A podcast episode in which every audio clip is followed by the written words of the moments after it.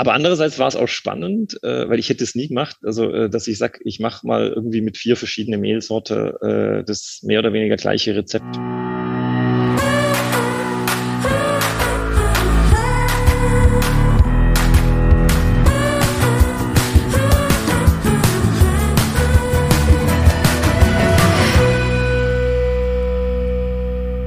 Hallo und herzlich willkommen zu einer weiteren Folge unseres Podcasts Nachtschicht. Wir sind heute wieder zu zweit hier in Schwäbisch Hall, aber trotzdem nicht ganz alleine, denn wir haben wieder einen Gast auf dem Overbänkle. Ich freue mich sehr herzlich begrüßen zu dürfen Christoph Schaub aus Köln bist du uns zugeschaltet, lieber Christoph. Herzlich willkommen. Genau, ja. Danke, dass ich da sein darf. Freut mich sehr. Ja, wir freuen uns sehr. Vor allem ist das jetzt unsere erste Zoom-Aufnahme tatsächlich mal. Wir haben das vorher mit äh, anderen Möglichkeiten gemacht, aber diesmal mit Lutz Geisler, den haben wir ja tatsächlich gar nicht gesehen, aber dich sehen wir jetzt tatsächlich. Das ist schon mal echt, äh, das ist schon eine äh, Aufwertung auf jeden Fall. Absolut, wie wenn das so eine Stimme aus dem Nichts kommt. Ja. Schön, wir freuen uns sehr, lieber Christoph. Ähm, vielleicht kannst du einfach ganz zu Beginn mal kurz äh, dich unsere Hörerinnen und Hörer vorstellen. Du bist ja auch in der Hobbybäcker-Szene unterwegs, hast aber auch so ein bisschen einen familiären Bezug zum Backer. Erzähl doch mal ganz kurz, wer bist du, was machst du, ähm, was hast du mit Backer zu tun?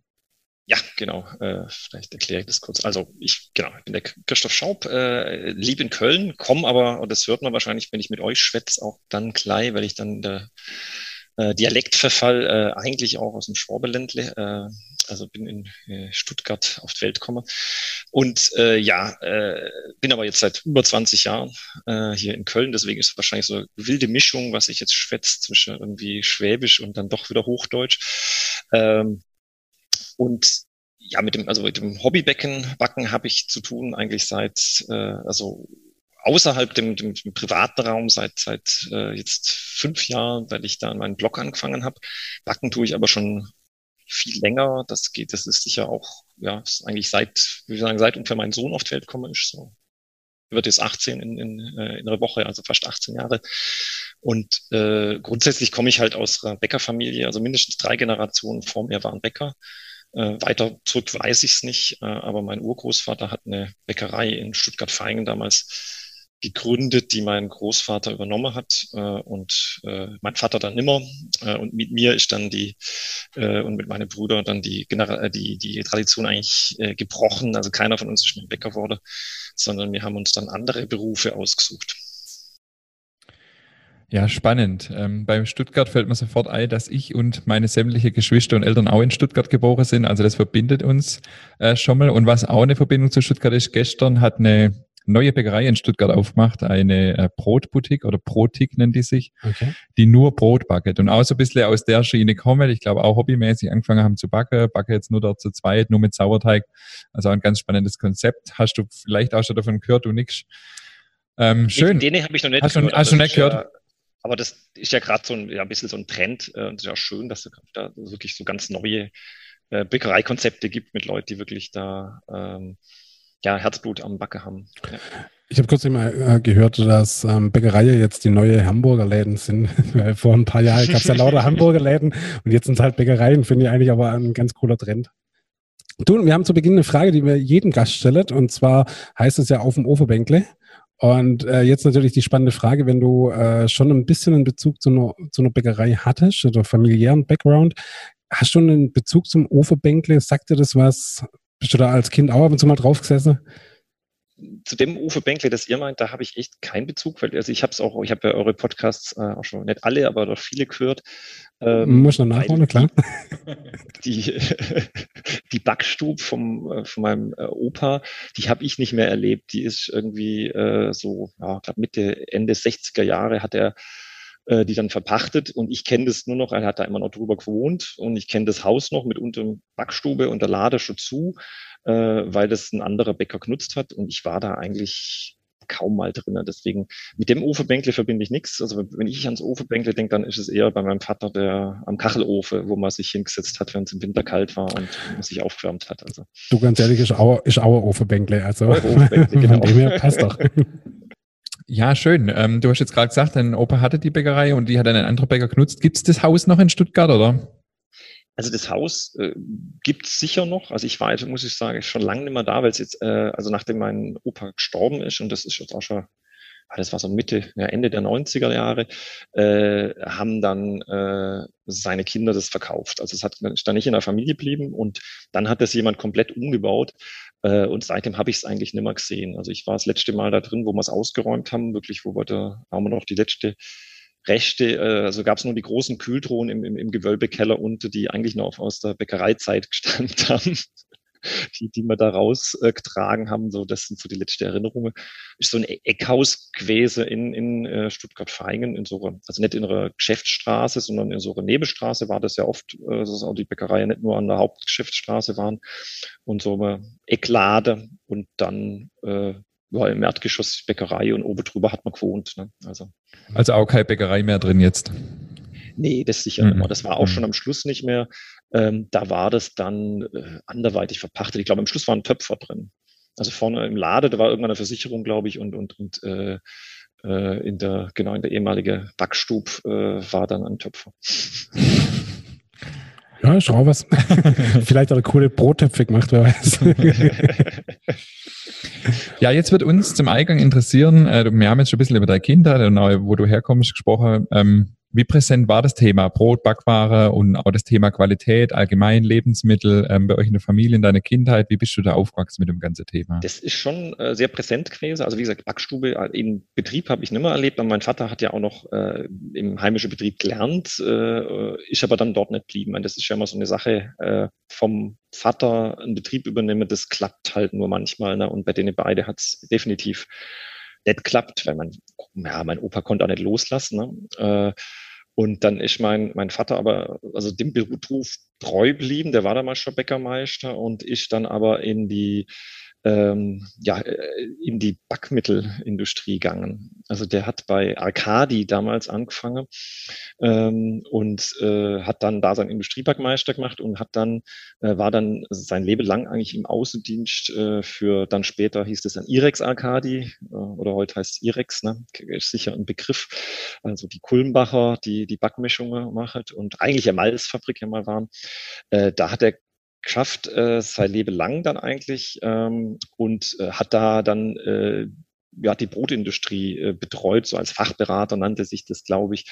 Und deswegen war das äh, Thema Brot und, und, und Brotbacken und sowas schon präsent. Äh, und ich war auch immer wieder äh, als Kind mit dabei in irgendwelche Industriebetriebe äh, und habe das, also die industrielle Seite, wohl die noch nicht so hochautomatisiert war, wie, wie die heute ist, ne, äh, doch immer wieder erlebt. Und natürlich hat mein Vater immer Brot mitgebracht. Also der war meistens wirklich die Woche über viel äh, auf Tour, ne, weil das war, der hat halb, ich würde sagen, das war so, das war Baden-Württemberg, Bayern und bis hoch Hessen, Rheinland-Pfalz und sowas betreut. Deswegen war der viel unterwegs und aber wenn er heimkam, hat er natürlich immer äh, Brot mitgebracht. Und es war immer so, so klassisch, äh, also freitags kam er heim Mittag und dann gab es immer der große Hefekranz von der Coop-Bäckerei aus Stuttgart. Also da gab es nur, die gibt's heute auch, ich glaube, lange nimmer, weil Coop gibt's ja gar nicht mehr. Ne? Also das war ja früher eine große Supermarktkette.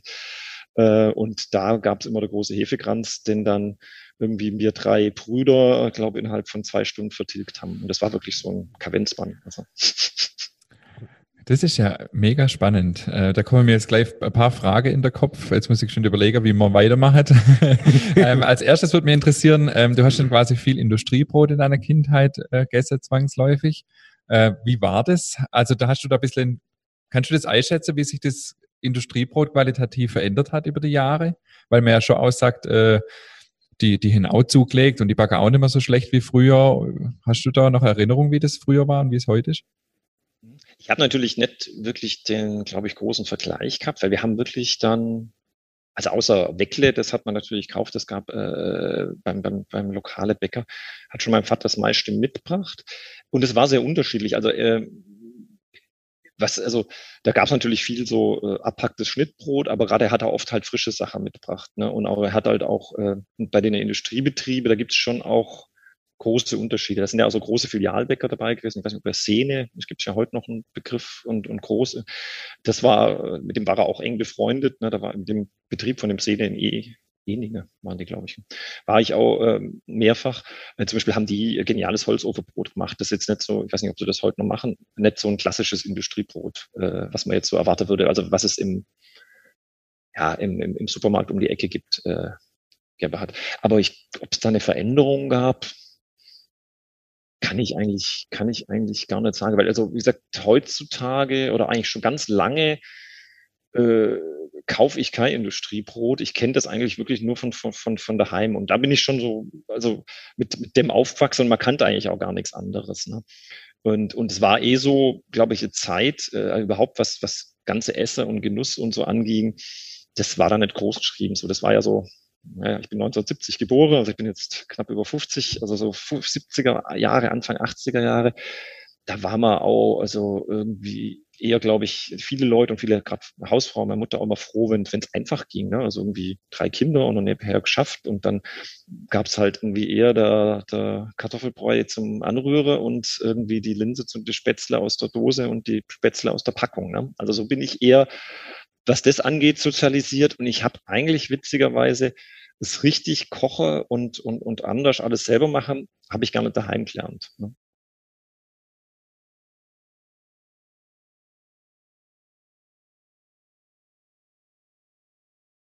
Also grundsätzlich Kocher hat mir immer schon Spaß gemacht. Das habe ich auch daheim gemacht. Ähm, äh, und da war ich immer schon, also bei uns war das nicht so, also in der Küche durfte man auch immer sein und, und das äh, durfte man auch mal mitmachen.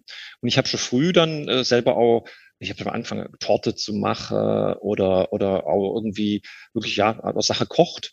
Also so mit so in, ja, weiß nicht, mit zehn, elf. Und wo ich dann eigentlich richtig zum Kochen kam und das gelernt habe, das kam vor, lang vor dem Brotbacke war, ähm, ich war sehr engagierter Pfadfinder und äh, in, bei der Pfadfinder hatten wir eine, ähm, eine Mutter eigentlich von, von, von anderen, die hat auf den, den Pfadfinderlagern immer kocht und die war, also war eine Schweizerin und die war gelernte Hauswirtschafterin. Also die hat zwar, also, das hat das wirklich als Ausbildungsberuf gemacht und die hat äh, wirklich, ja, das ging es ja um ja, große Gruppe mit vielen Leuten, teilweise 100, 200 oder sowas, äh, hat die alles aus einfache Zutaten selber gemacht. Ne? Und da habe ich wirklich, äh, wir haben für 150 Leute Spätzle gemacht oder Pizza im eigenen selber baute Ofen oder lauter solche Sachen oder Birchermüsli in, in, ja, in, in, ja, in der Badwanne fast so ungefähr. Ne? Und da habe ich eigentlich, muss ich sagen, so richtig äh, besser Kocher gelernt, ne? auch aus wirklich äh, richtig gute Zutaten. Ja. Mhm. Kurzer Einschub von mir. Äh, Glückwunsch, du bist jetzt voll im Schwäbisch angekommen. Ja, voll. Ja. Man hört fast nicht mehr das Hochdeutsche.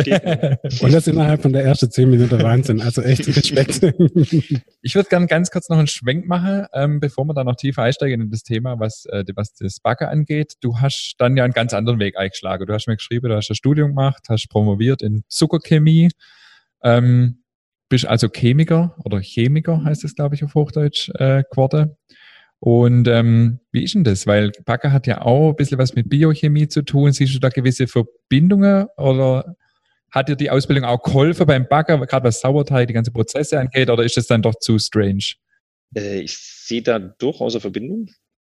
Ähm, also erstmal, das hat mich halt, ich weiß nicht, also das äh, Bäcker als Beruf stand bei mir nie auf dem, also das habe ich mir nie überlegt gehabt, weil das lag aber auch schon daran, dass mein, mein Vater, das war, er hat das schon mit, mit Herzblut gemacht, aber er hat auch immer gesagt, eigentlich hätte ich was anderes werden wollen. Ne? Also der war, äh, das war so klassisch Anfang der 50er, ja, der zehnte Klasse von der Schule und du äh, übernimmst den Beruf äh, und über den Plan war auch, du übernimmst den Betrieb vom, vom, vom Vater. Das war so. Und das hat er damals nicht freiwillig gemacht, aber das, damals ging das halt so. Und deswegen hat er uns auch immer, ich glaube, der wäre ziemlich ziemlich erstaunt gewesen, wenn einer von uns gesagt hätte, er will jetzt Bäcker werden. Ne? Ähm, aber dieses Thema äh, äh, Chemie hat mich, das habe ich früh, also in der Schule, so mit, mit 15 oder 16 fand ich das so faszinierend, dass ich mich eigentlich da schon gesagt habe, das mache ich mal. Ne? Und das hat schon Gemeinsamkeit, weil was du in der Chemie hm, ja auch machst, du schaffst Dinge, du hast Rezepte, du kippst Sachen zusammen.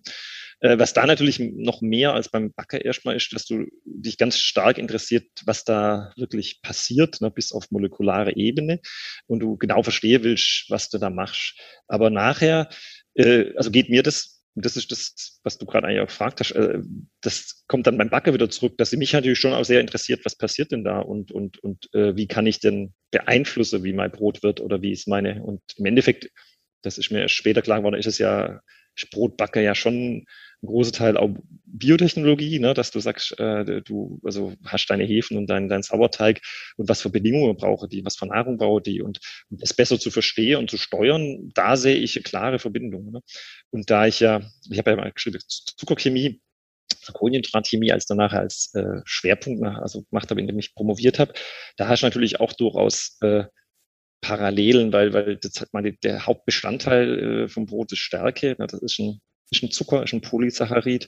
Ähm, und äh, ich habe mich genau mit, mit auch den Enzymen beschäftigt, äh, die, die jetzt äh, nicht, die, die man nicht so beim Backen hat, diese, die, die sind ja eher abbauend, also die, die die, die, äh, ja, die langen Zucker in, in, in die Einzelteile zerlegen, sondern mehr mit den Zuckern, die äh, äh, und den, den Enzymen, die äh, Sachen aufbauen können. Und da sehe ich durchaus Gemeinsamkeiten. Mhm. Ja, man merkt schon, die, die Chemie ist ein riesiges Thema. Also. ja, auf jeden Fall.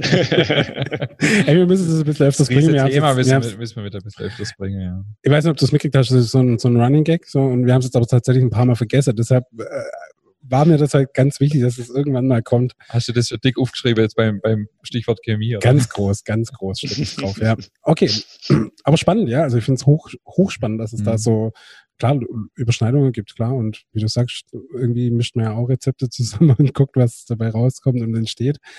Aber äh, ich muss mal noch kurz fragen, Zuckerchemie. Kannst du mir das mal kurz erläutern, was genau da dahinter steckt? Also im, im Prinzip äh, geht es darum, also es ist ein, sehr, ein Spezialgebiet der Chemie, wo du dich halt äh, damit aus, äh, befasst. Äh, also, also Zucker sind erstmal kommen im, im, ja, im Organismus äh, auch schon also beim Menschen und Tier ganz häufig vor. Natürlich, die Pflanzen bestehen auch äh, zu großen Teilen aus Zuckern und die Zuckerchemie, die beschäftigt sich damit einerseits Zucker zu untersuchen und zu wissen, welche sind denn da und wie sind die äh, zusammengesetzt, wie sind die aufgebaut und aber dann ähm, auch, äh, wie kann ich denn äh, synthetisch, äh, also Zucker herstellen. Ne? Das ist aber also nicht mit Hinblick auf die auf Nahrung, sondern im Endeffekt um äh, die mehr die biochemische Rolle von Zuckern zu verstehen, weil wir haben alle auf unserer auf der Oberfläche von jeder unserer Zelle Zellen sind ist ein Wald von Zuckern ne? und die äh, haben einen ganz großen Einfluss darauf, teilweise auch ob eine Infektion stattfindet, ähm, wie Krebszellen äh, zusammenarbeiten und solche Sachen. Und äh, das ist so im Zentrum der, der, der Zuckerchemie. Einerseits man, das, diese Dinge nachzubauen und dann eigentlich meistens die biologische Wirkung zu untersuchen. Hm, okay. Und was machst du jetzt heute beruflich, hauptberuflich mit dem Beruf als Chemiker? Mhm. Also ich bin schon in einem, in einem Unternehmen äh, eingestiegen äh, vor, vor einiger Zeit schon, das äh, äh, ja, chemisch-pharmazeutisches, heute sagt man Life Science Unternehmen ist. Äh, ich mache aber schon lange äh, nichts mehr mit der eigentlichen Chemie, äh, sondern bin dann äh, mehr in die Digitalwelt äh, gewechselt ne, ähm, und äh, bin heute in einem äh, leite Team, äh, wo man, wo wir schauen, wie können wir mit, äh, mit digitaler Technologie ähm, Forschung, Entwicklung, Produktion im Unternehmen äh, voranbringen, äh, erleichtern äh, oder wie kann man auch ganz neue äh, digitale Geschäftsmodelle im Bereich von so einem äh, Life Science Unternehmen äh, entwickeln. Also schon von der Chemie weit weg. Andererseits äh, ist im Zentrum, was das Unternehmen macht, natürlich immer noch, geht es immer noch um Wissenschaft. Äh, äh, und wie kann ich durch Wissenschaft irgendwie jetzt zum Beispiel ja Menschen heilen äh, oder andere Dinge voranbringen. Ja. Mhm. Also da ist der Bezug noch da. Aber ich bin, das Labor habe ich schon lange verlassen. Okay, und kam, war dann das Backen für dich immer ein Ausgleich? Oder, weil das klingt ja schon alles sehr viel mit Kopfarbeiten und ich denke, da ist doch Backen mit Sicherheit ein hervorragender Ausgleich, oder? Genau, das ist äh, genau richtig begriffen. Äh, äh, heutzutage genau ist es klassische Büroarbeit, die man da macht und viel am Rechner sitzt. Äh, und äh, da ist es Backen äh, schon lange für mich ein, ein, toller Ausgleich, wo man einfach einerseits was mit den Händen macht und dann aber auch ja, dann halt am Ende vom Tag sieht, was man geschafft hat, ne? und nachher schmeckt es auch noch gut. Also das ist das, äh, das, was, glaube ich, ganz, ganz viele Leute am, am, am Backen als Ausgleich fürs äh, eher theoretische Arbeiten, glaube ich, auch so fasziniert. Ja, das war auch ein äh, Hauptantrieb bei mir damals. Ähm, also mein Vater war ja Pfarrer und der hat damals gesagt, also mich dann immer zum Praktikum gefahren hat und so. Als Bäcker siehst halt abends, was du geschafft hast. Und ja. der hat immer gern Rasen gemäht oder so, weil der hat es ab und zu auch braucht mhm. irgendwie, dass er einfach was abends auch mal was gesehen hat, was er geschafft hat.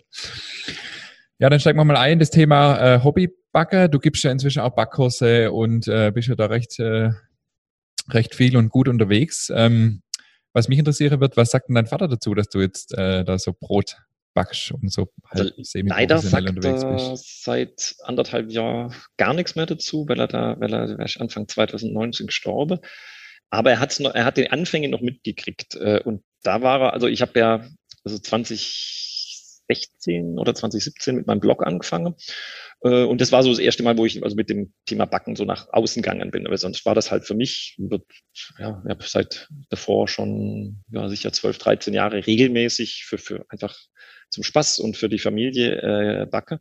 Und ähm, wo er das mitkriegt hat, ähm, da gibt es da ja auch eine ganz witzige Geschichte, äh, das fand er schon, fand er schon toll. Ne? Erstmal konnte er sich das gar nicht so richtig vorstellen. Ähm, und äh, das Witzige war dann, ähm, ich habe ihm mal gezeigt, ja, ja, guck mal, hier gibt's jetzt äh, kann ich die Rezepte sehe und das ist im Internet und so mit, mit so mit, mit Computer, so, das hat ihn, ihn nie mehr so richtig, da hat er keinen so richtigen Bezug gehabt, aber das fand, das fand das super. Und dann das Witzige war, äh, ein ehemaliger Kollege aus seiner Berufszeit äh, hat ihn irgendwann angeschrieben, guck mal, ich habe da was gefunden, das ist doch dein Sohn. Ne? Und der hat dann irgendwie eins meiner ersten Rezepte, wo ich irgendwie verschiedene Brezelrezepte ausprobiert habe, äh, da äh, sich angeschaut gehabt, das sieht richtig gut aus. Guck mal, der hat einen richtig guten Ausbund hingebracht ne, bei der Brezel. und das hat er dann wirklich per Brief, und mein, mein Vater hat mir, wo ich das nächste Mal dann da war, äh, äh, mit dem Brief zeigt und war ganz stolz. Ne? Also ähm, das, das fand er schon super, dass ich da irgendwie ja äh, wieder auf eine andere Art einen Bezug äh, zum, zum Bäcker-Dasein und zum, zum Backer gefunden habe. Ne? Mhm. Schön. Die Backstube, äh, die Kursbackstube, wo ich jetzt gerade auch bin, äh, die hat er leider nicht mehr gesehen. Die habe ich zwar eingerichtet noch, als er noch gelebt hat, und es war fest geplant, dass er wieder vorbeikommt. Ähm, aber da ging es gesundheitlich nicht so gut und das hat dann leider nimmer klappt. Ne? Also das war gerade, hat sich gerade so überschnitten, weil also ich bin ja hier in Köln und er hat ja, er, er hat in, er hat in eurer, äh, ist ja in eurer Region, äh, äh, hat er gelebt, er hat die letzten Lebensjahre in Öhringer verbracht, also ah. bei euch gleich ums Eck. Ja, das hm. ist wirklich nicht weit. Da liefern wir dreimal in der Woche hin. und deine Kinder sind da geboren. Meine Kinder sind da ja. geboren, ja. Wahnsinn, ja, Spannend. ums Eck, quasi. Okay, nimmst du uns da mal ein bisschen mit, so wie war die Entwicklung? Okay, du hast gesagt, du backst seit 18 Jahren, aber dann hast du auch deinen Blog angefangen, jetzt hast du gerade schon von der Kostbackstube erzählt. Wie hat sich das Ganze entwickelt? Und was mich auch interessieren würde, vielleicht kannst du es auch gleich mit aufgreifen, wie ist es jetzt gerade in der Corona-Zeit gewesen, die letzten eineinhalb Jahre? Äh, mit deiner Kurse hast du digital was gemacht? Oder ruht das Ganze jetzt seither? Mhm. Nee, kann ich gerne was zu sagen. Also erst, die ersten äh, ja, Jahrzehnte meiner, meiner Hobbybäcker-Daseins habe ich hauptsächlich also ich weiß gar nicht, warum es losgegangen ist, aber es war so ungefähr mit dem, mit dem, mit der Geburt meines Sohns. Vielleicht ist das auch gewesen, äh, äh, ja, dass man sich da dann, dann mehr auf daheim konzentriert hat und nicht so davor, ja, vorher ist man halt ja jünger gewesen, mehr unterwegs.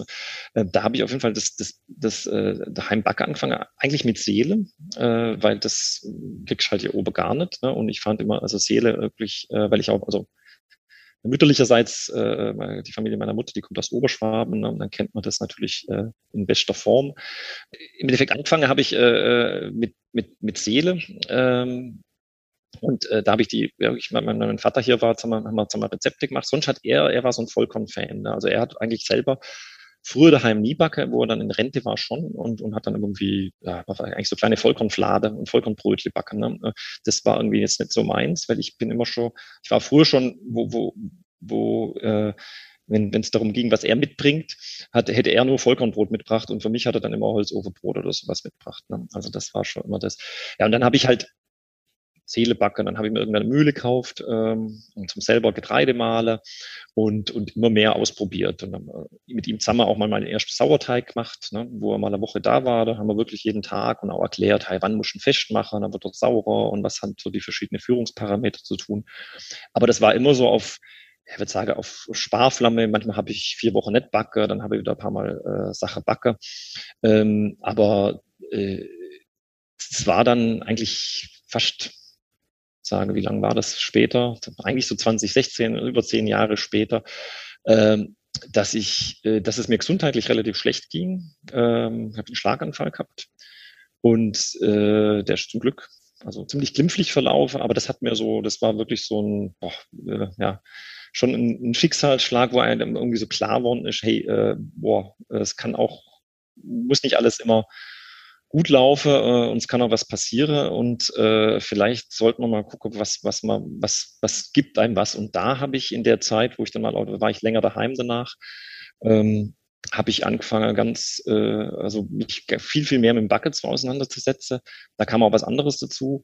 Ähm, ich hatte mein erstes Brotbackbuch, ein bisschen zurückspringe, war das Buch Bread vom Jeffrey Hamelmann. Ich weiß nicht, ob er das kennt das ist so 2004 raus äh, auf den Markt komme und wirklich so ein, so ein Standardwerk über irgendwie sagt der Baker's Book of Techniques and äh, Recipes und das ist immer wissenschaftlicher Verlag äh, erschienen. Ne? Deswegen dachte ich, auch, komm, das kennst du als Chemiker den Verlag und es hat man befreundete äh, äh, Chemiker aus München, der hat mir das geschenkt. Ne? Und da habe ich ganz neue Sache entdeckt, weil da ist ganz viel, also der, der Hammelmann hat in drei oder vier äh, Länder gelernt und hat heute Bäckerei in, in, in Vermont in den USA. Und äh, der hat also da sowohl Ciabatta, Baguette, äh, auch, auch deutsches Roggebrot, alles Mögliche drin. Das geht quer durch und, und, und super, super erklärt. Sowohl für einen Hobbybäcker als auch äh, für jemand, der Bäckerei betreibt. Ne? Und, und da, also mit, mit der Grundlage war es dann so 2016 äh, nach dem Schicksalsschlag so ein bisschen, äh, habe ich gesagt, guck mal, du brauchst schon was anderes außer Schaffer und äh, Kinder und äh, irgendwas für mich. Und da äh, bin ich dann äh, im Endeffekt auf die Idee gekommen, komm mal jetzt, äh, hast eigentlich backst jetzt viel und, und das macht dir total Spaß und das tut dir gut. Um, und äh, warum willst du das nicht vielleicht auch andere Leute mitteilen? Und dann bin ich eigentlich, habe ich erst festgestellt, dass es schon so eine ganz riesige Hobbybäcker-Szene äh, gab. Also ich kannte bis 2016 den Lutz Geisler nicht und, und äh, mhm. die ganzen Blogs mit dem Björn Hollensteiner und hier gibt's auch in der Region Hefe in Meer und sowas, die sind ja alle schon ja, also weiß ich, so 2007, 2008, 2009 entstanden. Ne? Da bin ich damals erst 2016 so eingetaucht und dachte, hui, da ist ja eine riesen Community da und fand das super spannend und habe dann echt Lust gehabt, auch selber äh, mitzumachen. Deswegen habe ich dann da meinen Blog aufgesetzt und, und, äh, dann überlegt, ja, wie nenne ich das Ganze und, und mit, mit irgendwie bin ich auf Heimbäcker gekommen. Hm, okay. Und hast du eine Kursbackstube bei dir daheim jetzt eingerichtet, oder? Genau, das kam dann später ähm, weil ich, wenn ich, wo ich das angefangen habe und Rezepte veröffentlicht und dann kriegst du dann erstes Feedback und erzählst das auch so im Bekanntenkreis und dann kamen halt immer mehr Leute und haben gesagt, hey, äh, kannst du mir das mal zeigen? Ne? Ich würde gerne auch mal was backen und, und äh, in der heimischen Küche kannst du das nicht richtig machen. Ne? Da habe ich schon gedacht, ah ja, vielleicht könnte man das, könnte man ja mal einen Kurs machen. Und dann habe ich gesagt, wo machst du das? Ne? Gab es keine Möglichkeit und habe auch gesehen, in Köln gibt es überhaupt niemanden, der sowas anbietet. Und äh, die Kursbackstube ist jetzt eigentlich bei mir äh, direkt eine Tür weiter. Also von, wir wohnen in so einem Stadthaus, wir wohnen wirklich in, in der Innenstadt in Köln.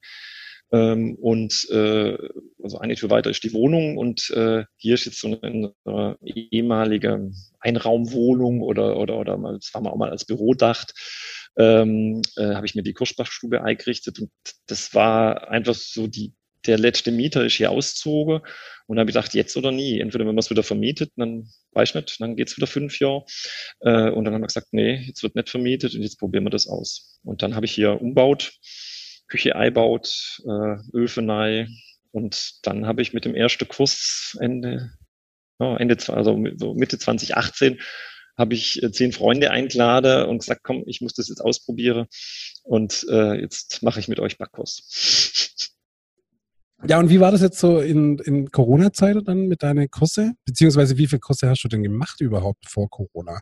Ich habe schon, also ich habe gerade nochmal noch mal überlegt, ähm, also ich habe äh, dann mit der richtigen Kurse, also der Probekurs war, war so September 2018 und dann habe ich in 2018 noch, äh, ich glaube, zwei, meine zwei erste Kurse gemacht, also wo ich auch dann mit bezahlten äh, Teilnehmern. Ähm, und das war dann so, ja, es war noch gar nicht so leicht, überhaupt mal äh, Leute zu finden, ne, wenn man was, was ganz Neues startet. Ähm, und dann hatte ich hier ähm, mit der hat dann Google-Anzeige geschaltet und so. Das ging aber alles nicht so gut. Und dann hatte ich, war ich hier mit der Lokalpresse in Kontakt und nachdem die einmal einen Artikel über mich geschrieben hatten und hier zu Besuch waren, dann konnte ich mich kaum mehr retten. Ne? Also seitdem äh, brauche ich keine Werbung mehr machen. Und dann habe ich aber ganz, ganze Jahr 2019 ähm, normalerweise mache ich so ein bis zwei Kurse pro Monat. Ne? Und das waren so in, in 2019, ja, so zwölf, ich würde sagen, zwölf bis 15 Kurse, weil halt auch so viele Leute nachgefragt haben. Ne? dann war das echt immer so die Verhandlung in der Familie, ja, wie viel, wie viel Kurs äh, geht denn? weil es halt schon immer, äh, du musst fast am Wochenende machen, ähm, weil so einerseits, äh, klar, die Leute sonst keine Zeit haben. Und was mir immer ganz wichtig war von der Kurse her, ist halt auch, äh, die Leute sollen von A bis Z mitkriegen, wie man sowas backt. Ich bereite äh, höchstens einen Vorteig oder sowas vor und die Leute sollen nicht, äh, sollen das alles auch selber machen. Ne? Also nicht irgendwie, also das Schlimmste finde ich, wenn jemand so Front-Baking macht, also dass er dann halt irgendwie da zeigt, wie sich, da lernst du gar nichts. Ne? Da kannst du da also genauso gute Video anschauen oder Buch lese. Ähm, sondern die Leute sollen das alles selber machen. Und deswegen ist so ein Kurs auch zwischen, ja, also meistens sind es so um die acht Stunden und die, also der Standard-Einsteigerkurs und ich mache so ein paar themenbezogene Kurse, äh, wo man dann intensiv in das Thema reingeht. Da startet man meistens sogar Freitagabend ähm, dann hast du also so anderthalb Tage fast. Also Freitag bis ja, von fünf bis neun oder sowas und dann am Samstag von neun bis, bis, bis fünf oder so. Dass du halt wirklich den ganzen Prozess mitkriegst. Ne? Und also das, so, so lief das 2019 super, für 2020 richtig äh, toll geplant und, und Termine gemacht und äh, dann war halt äh, ja, dann kam im März Corona und ich glaube Mitte März habe ich noch gerade noch einen letzten Kurs gemacht und dann war äh, Montag Lockdown. Ne? Mhm. Und bist du dann jetzt, planst du jetzt schon wieder für, für 2021 oder bist du jetzt momentan noch vorsichtig? Nee, nee, nee. Ich bin also, äh, also auch in 2020 war die Pause gar nicht so lang, äh, weil im, also da ging halt März, April, Mai äh, nix und dann war es schon so, dass ich dann guckt habe, ja gut, äh, habe ich mit, mit, mit dem Gesundheitsamt hier und dem Ordnungsamt unterhalte, wie sind denn jetzt die Regeln eigentlich für sowas wie, wie Brotbackkurse zu lesen, weil das steht natürlich in keiner Corona-Verordnung drin. Ne? Äh, und dann äh, habe ich im ich glaube, so Mitte, Ende Mai letztes Jahr äh, schon wieder der erste Kurs gemacht, äh, dann aber halt äh, mit geringerer Anzahl. Am Anfang durfte man nicht essen, äh, was beim Backkurs echt schwierig ist. Ähm, und, und, und halt auch mit Maske. Aber das hat sich dann immer mehr wieder eingespielt, so dass ich bis Oktober eigentlich wieder relativ normal ähm, Kurse machen konnte. Und dann war jetzt acht Monate komplett zu, wusste ich auch nicht, wann es wieder geht. Und äh, schwierig war, dass halt doch Leute gibt. Halt, ich habe halt immer wieder plant, weil du kannst, du brauchst Vorlauf für so einen Kurs. Deswegen habe ich wieder Termine gemacht und dann hast du die wieder abgesagt und verschoben. Und das ging jetzt das ganze Jahr so vor, äh, äh, ja, von, von einem Monat auf der andere, weil so in dem Rhythmus kamen ja immer die neue Corona-Verordnungen. Ne? Und äh, aber seit zwei Wochen äh, habe ich wieder Kurse und äh, am Samstag war der zweite und das ist jetzt halt mit äh, ja, mit Test oder geimpft, ähm, eigentlich mit ganz normaler Teilnehmerzahl. Also acht Teilnehmer kann ich hier reinnehmen, dafür habe ich Platz. Und äh, ja, wir machen es mit Maske. Ist, ist anstrengend der Tag über, aber so ist das vom Gefühl her äh, geht auch wieder okay und die Leute finden es auch okay. Okay, cool. Mega spannend. Jetzt ähm, warst du ja neulich sogar auch im, im WDR zu sehen mit äh, bei Quarks zu dem Thema Hefezöpfe, das wir hier auch vor ein paar Wochen behandelt haben. Äh, wie kam das? Wie kam es da dazu?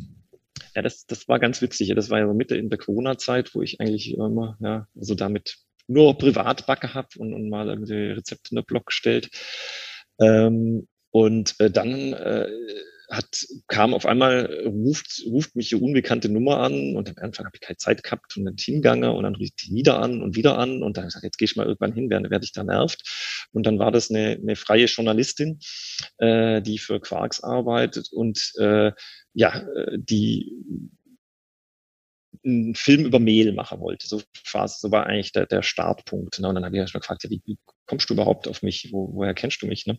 Und haben dann festgestellt, dass die Community schon funktioniert, weil ich arbeite äh, äh, seit einiger Zeit mit so einer, mit, mit einem äh, ja, so einem Hobbybäcker Ausrüster ein bisschen zusammen, weil der ist auch, äh, der ist auch in Köln, hat so einen Versand für so, ja, für Zutaten und, und, und, und, und auch ja, Zubehör, kann man eigentlich sagen.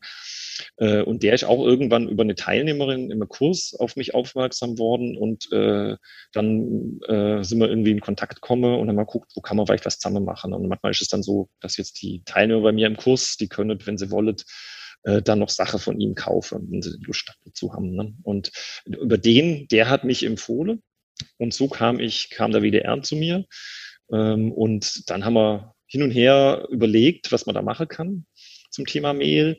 Und dann war es aber eigentlich die Redaktion, die das Thema Hefezopf da gebracht hat, weil es hieß ja, die Sendung kommt vor Ostern und dann muss es Hefezopf sein. Ne?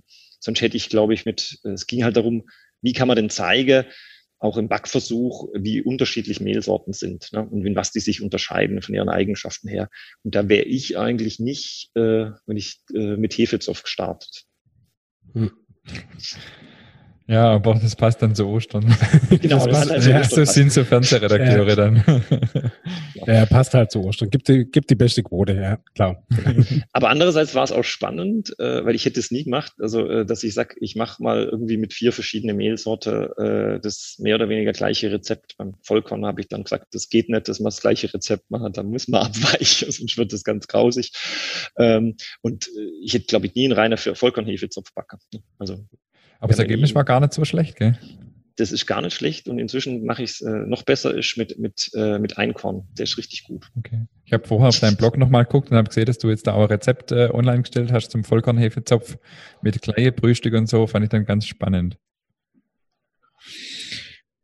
Ja, jetzt würde ich mal ganz zum nächsten Thema noch weiter schwenken und zwar, was mich natürlich jetzt extrem interessiert. Ich bin ja äh, sogenannter Profibäcker, also ich habe ja Bäckerei, bin äh, voll quasi in der Branche unterwegs und äh, verfolge diese ganze Entwicklungen, Hobbybäcker und so weiter und so fort. Und jetzt bist du ja jemand, der so ein bisschen alles äh, in einer Person vereint. Du hast äh, ein bisschen ähm, über deinen Vater Einblicke in die Industrie gehabt zumindest und so. Äh, kennst dich vielleicht auch mit Backmalze dann auch ein bisschen aus oder weißt, was da so äh, was es da so gibt. Und ähm, in der Hobbybäcker-Szene ist es ja auch sehr in Verruf, diese ganze äh, Zulieferindustrie, beziehungsweise das Bäcker sowas einsetzt. Jetzt würde mich mal interessieren, allgemein, wie siehst du das Bäckerhandwerk in Deutschland? Ähm, genau, fangen wir mal mit der Frage an. Mhm.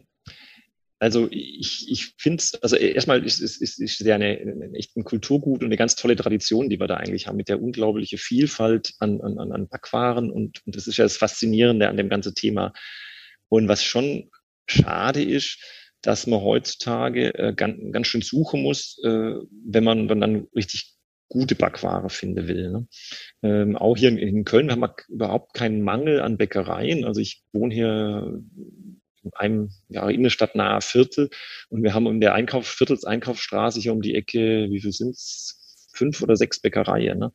Aber trotzdem, also entweder sind's äh, Filialen von großen äh, oder auch wenn es Handwerksbäcker sind, äh, hast du das Gefühl, oftmals, äh, also ganz extrem fällt mir, fällt mir derzeit bin ich bei der, bei der ganz einfache, was hier so, also einfache Weckle, was hier die Schnittbrötchen sind auf, die sind alle zum Abgewöhnen. Ne? Also die sind alle so äh, äh, Luftaufblasen Dinger, äh, die keinen Geschmack haben. Ne? äh, und äh, die du schon nach, mal, nach zwei Stunden eigentlich kaum mehr essen magst. Ne? Und das ist schon, sehe ich schon als Problem, dass es nicht so viele Bäcker gibt, die wirklich, wo du wirklich das Gefühl hast, die dafür brennen, eine tolle Qualität zu machen. Die gibt's natürlich, ne? also die gibt's auch in Köln, ne? aber das, die sind leider in der Minderzahl. In Köln gibt's auch so spannendes äh, Brotprojekt von, von Alex Onasch. Mhm. Kennst du die Bäckerei? Die kenne ich, ja. Also der, genau das Brot oder Brot oder ich weiß gar nicht, wie er es ausspricht, also so auf Altdeutsch. Das ist so, genau, das ist ein Beispiel, äh, der, der so ganz neu in so einer, so eher so Hipster-Bäckerei in auch so einem hippe Viertel, ne, also das ist ein belgischen Viertel hier, aufgemacht hat. Und das sind richtig gute Sachen, was er macht. Ne? Und auch ein ganz reduziertes Programm, was er da fährt, in einer ganz kleinen Laden. Ne? Ja, ich folge dir mal auf Instagram. Das ist, sieht echt cool aus, was ja. der macht. Ja, also mit Sicherheit mal eine, eine lohnenswerte Reise, wenn man mal in Köln ist. Genau. Ja. absolut. Also es gibt auch ein paar schöne traditionelle Bäckereien, die wirklich auch gute Sachen machen. Also da gibt's so, also die gerade hier so mit den, hier ist also Schwarzbrot auch ganz wichtig, also äh, richtig dunkles Roggisch, Rotbrot und so. Da gibt's so Bäckerei Zimmermann und so. Aber das ist die echt die Ausnahme. Und man sieht schon, äh, also jetzt, wir hatten hier noch ein, ein, ein, äh, auch eine Bäckerei im Viertel, die, die nur hier zwei Filiale hatte ne, und äh, die eigentlich ganz gute Sache hattet. Äh, und jetzt irgendwann habe ich gedacht, wenn ich da morgens Wochenende Brötchen hole, warum schmecken die denn immer? Dann habe ich festgestellt, ja, ist übernommen worden, der hat aufgehört, ne? Ist alles noch unter dem gleichen, also der hat äh, der Name und sowas gar nicht geändert, ne? Das steht irgendwo im Kleingedruckte, aber auf einmal schmeckt äh, halt nichts mehr. Und das haben ja schon jetzt auch etliche Leute so auf der Straße erzählt, Freunde, Bekannte, die man kennt, die sagen, hey, jetzt kann man, haben wir gar keinen Bäcker mehr, wo man hin können. Ne? Und das ist schon ein Problem. Du hast ja dann jetzt auch viel Kontakt zu deinen Seminarteilnehmer, das sind ja dann auch die meisten Hobbybäcker. Ähm, das hat ja sicher auch viel im Gespräch, dann in solche Kurse. Um, ähm, was, was siehst du da die, die Hauptmotivation von deinen Hobbybäcker äh, zu backen? Zum einen natürlich das, was du gesagt hast, auch der Ausgleich und so und es macht Spaß und alles. Ähm, aber ist das auch ein äh, Hauptantrieb, dass es einfach keine gute Bäcker mehr gibt und viele dann sagen, jetzt backe ich halt selber?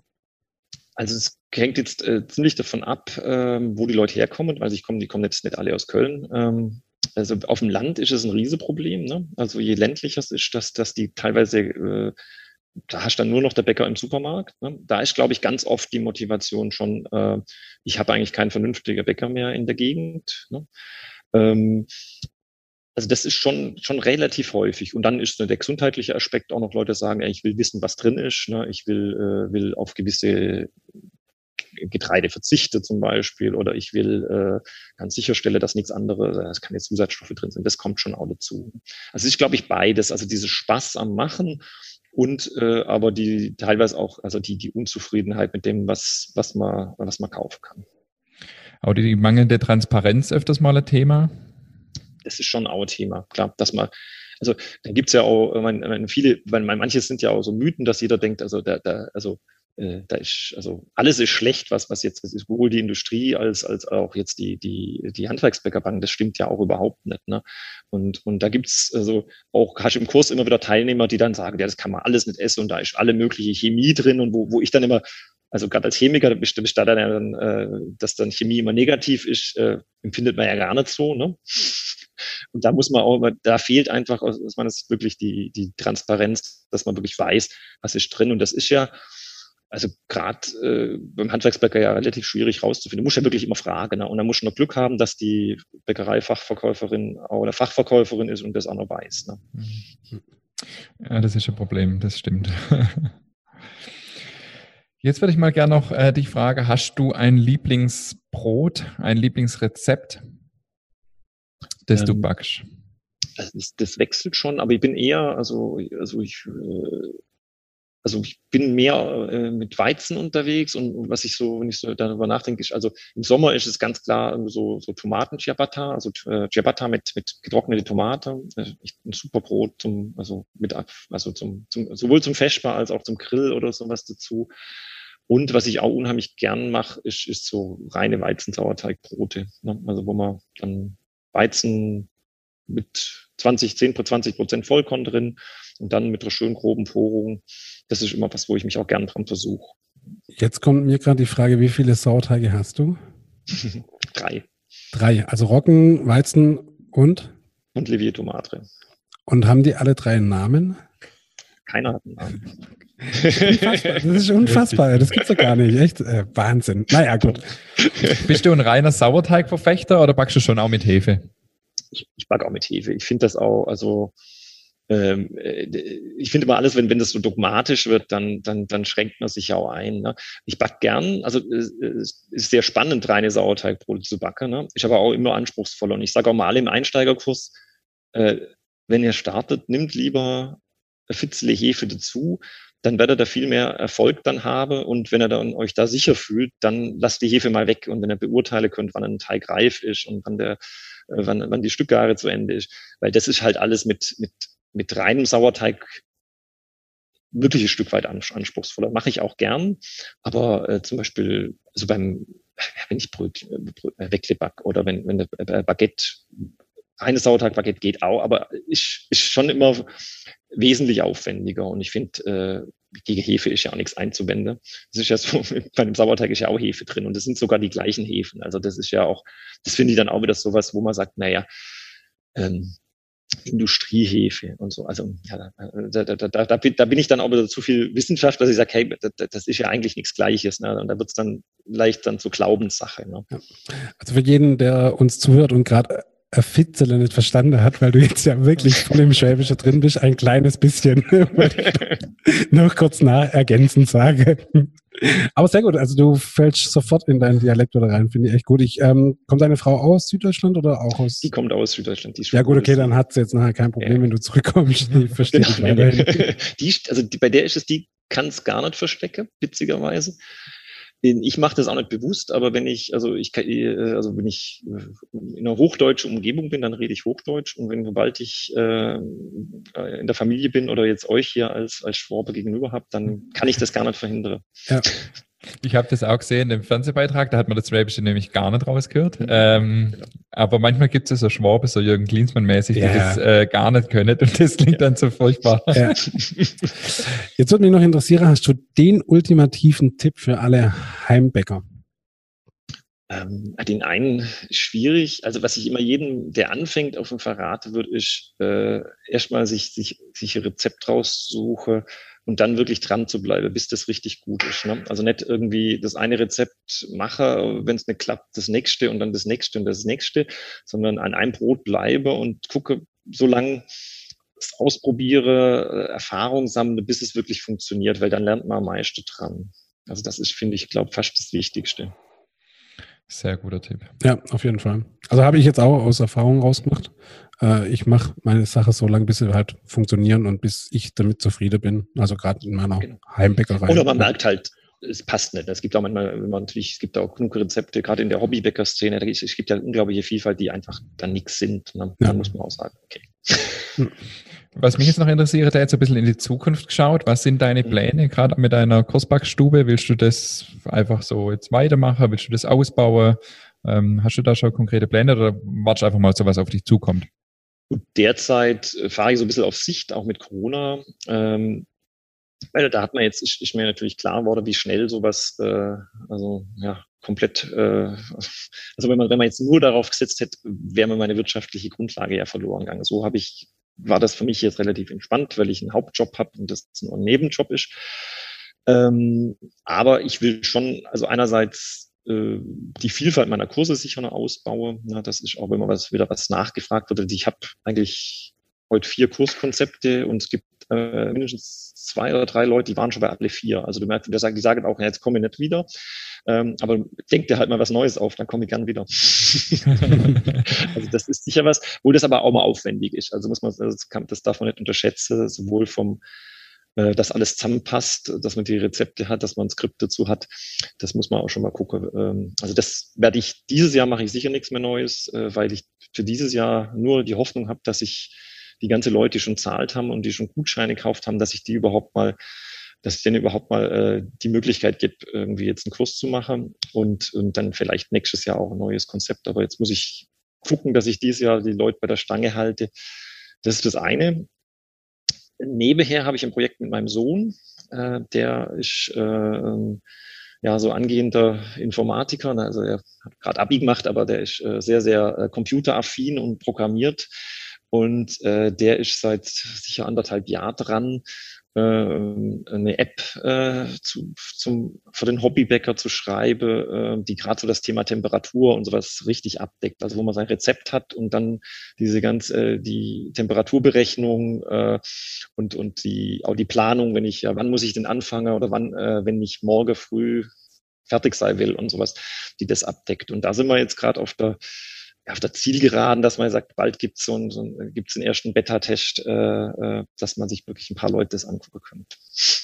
Das klingt auch für Profibäcker spannend, weil ich, das Thema Temperatur ja. ist natürlich bei uns auch immer ein Thema und, und auch jetzt in den krasse heiße Tage ja. äh, in unserer doch trotzdem auch kleinen Backstube echt ein äh, Problem. Also das ist gar nicht so einfach.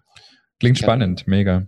Also gern äh, kann ich euch als äh, vielleicht als Beta-Tester dann. Ich würde gerade sagen, ich melde mich gerne freiwillig für die Testversion.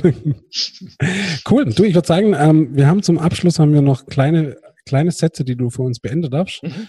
Ähm, wir machen jetzt einfach immer im Wechsel. Irgendwann fängt an. Ich fange an, okay. Ja. Äh, Brotbacken ist ähm, mit das Schönste im Leben. Wie spricht man denn das jetzt? Chemie oder Chemie? Kann man das einfach alle mal erklären? Äh, ich glaube, Hochdeutsch, mein, mein, Sohn sagt immer äh, Hochdeutsch Chemie, aber ich sage, Süddeutsch wäre ja Chemiker und hier ja. in der Gegend sagen sie eigentlich immer eher Chemie. Also das ist so der, der, der Rheinländer an sich, der, der sagt doch Chemiker. Okay, dann Chemie ist?